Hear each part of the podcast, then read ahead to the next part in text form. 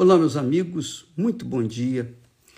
Que o Espírito Santo abra, liberte o seu entendimento para que você possa compreender a palavra de Deus, entendê-la, para você tirar proveito dela, para que você possa ser abençoado.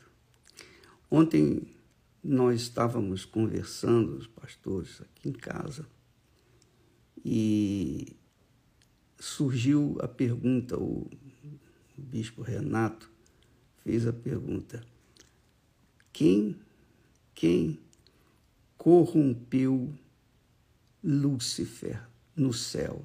Lúcifer era o anjo principal nos céus, ele era querubim da guarda de Deus, quer dizer, o principal.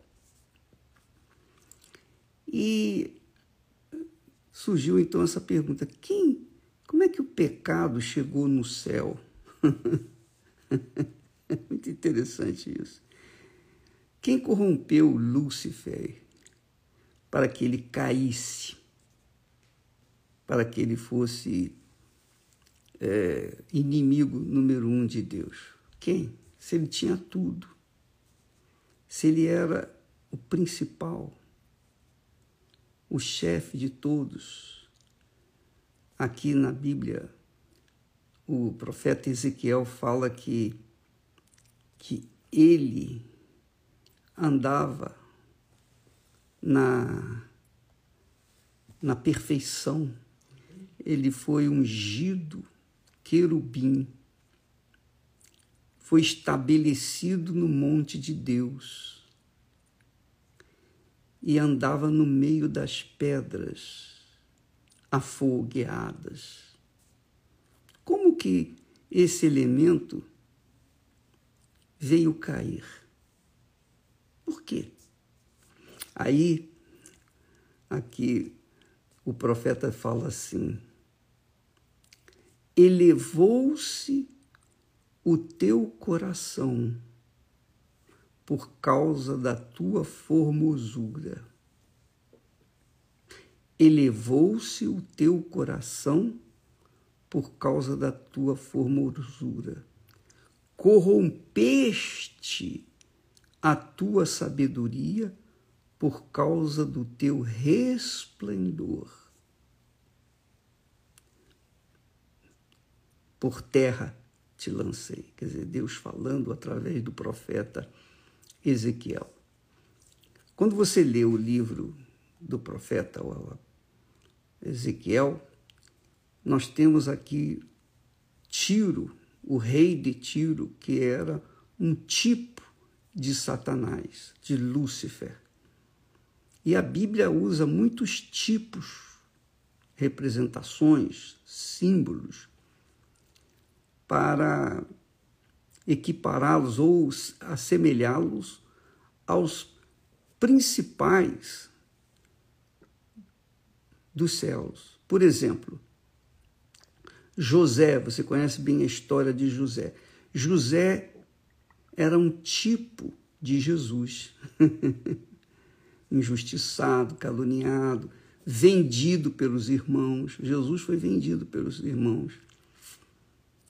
Quer dizer, ele sofreu, José sofreu, assim como Jesus sofreu.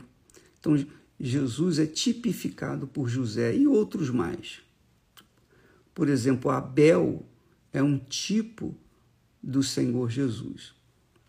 Mas o rei de Tiro era um tipo de Satanás, de Lúcifer. E fala dele com muita propriedade, porque mostra por que, que ele caiu.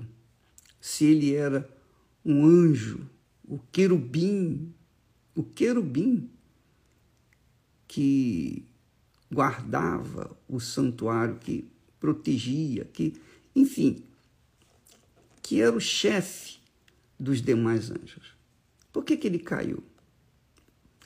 Se você entender bem o que nós estamos falando, você vai conferir que a sua vida também, a sua vida, como a minha, como a de cada um de nós, depende muito da atenção que nós damos ao nosso coração. Esse é um fato. Quantos erros as pessoas cometem porque ouvem a voz do coração?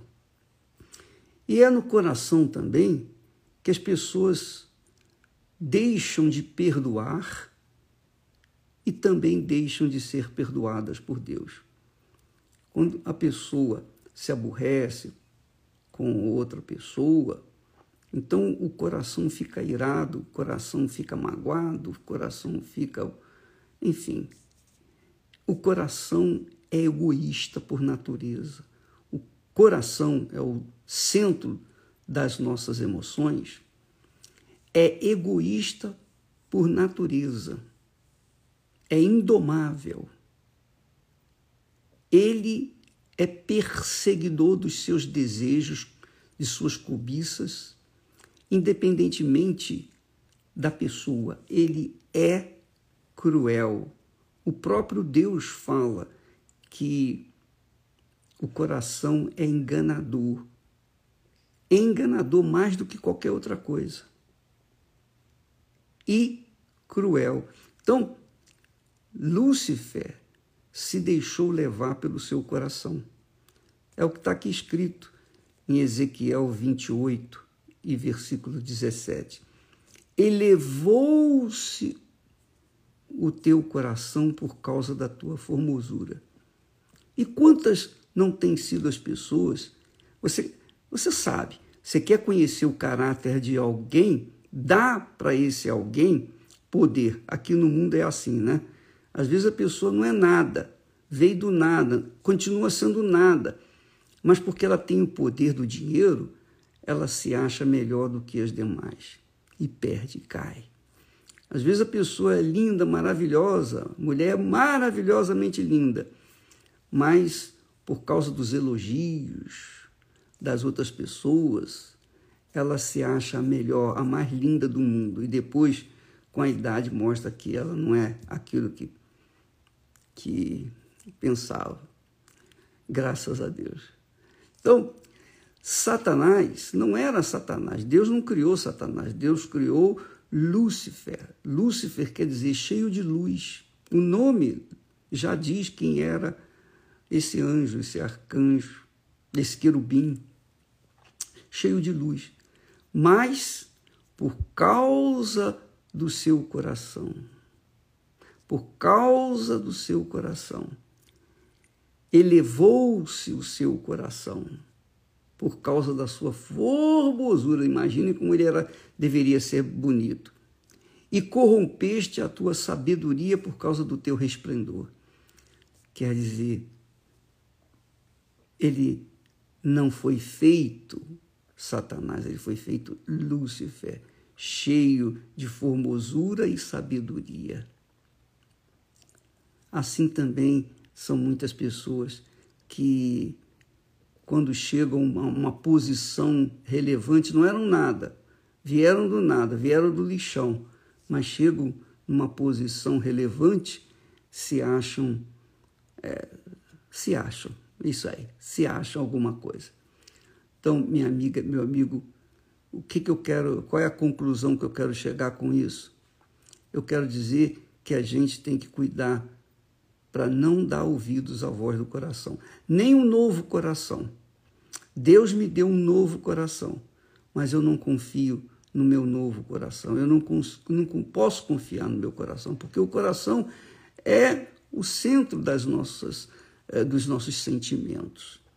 E se a gente tomar decisões em cima do coração, com certeza a gente vai dar com os burros na água. Pode ter certeza disso.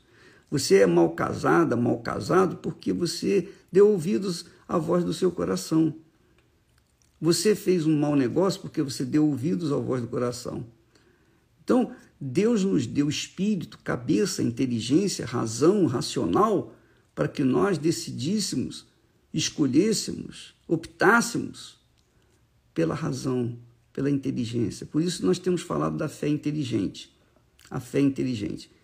E essa é a razão desta quarta-feira, nós estarmos todos, todos os bispos, pastores, etc., obreiros, estamos lutando por aqueles que querem salvar a sua alma. A quarta-feira à noite é a noite da alma. Para as pessoas que têm juízo e querem salvar a sua alma, querem libertar a sua alma da escravidão dos seus desejos.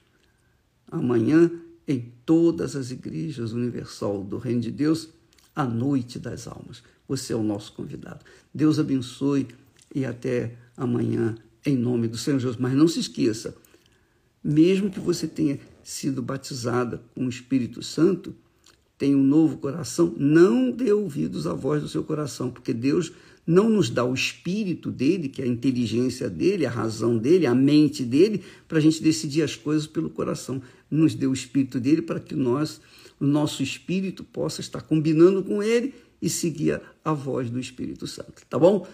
Até amanhã e Deus abençoe em nome de Jesus.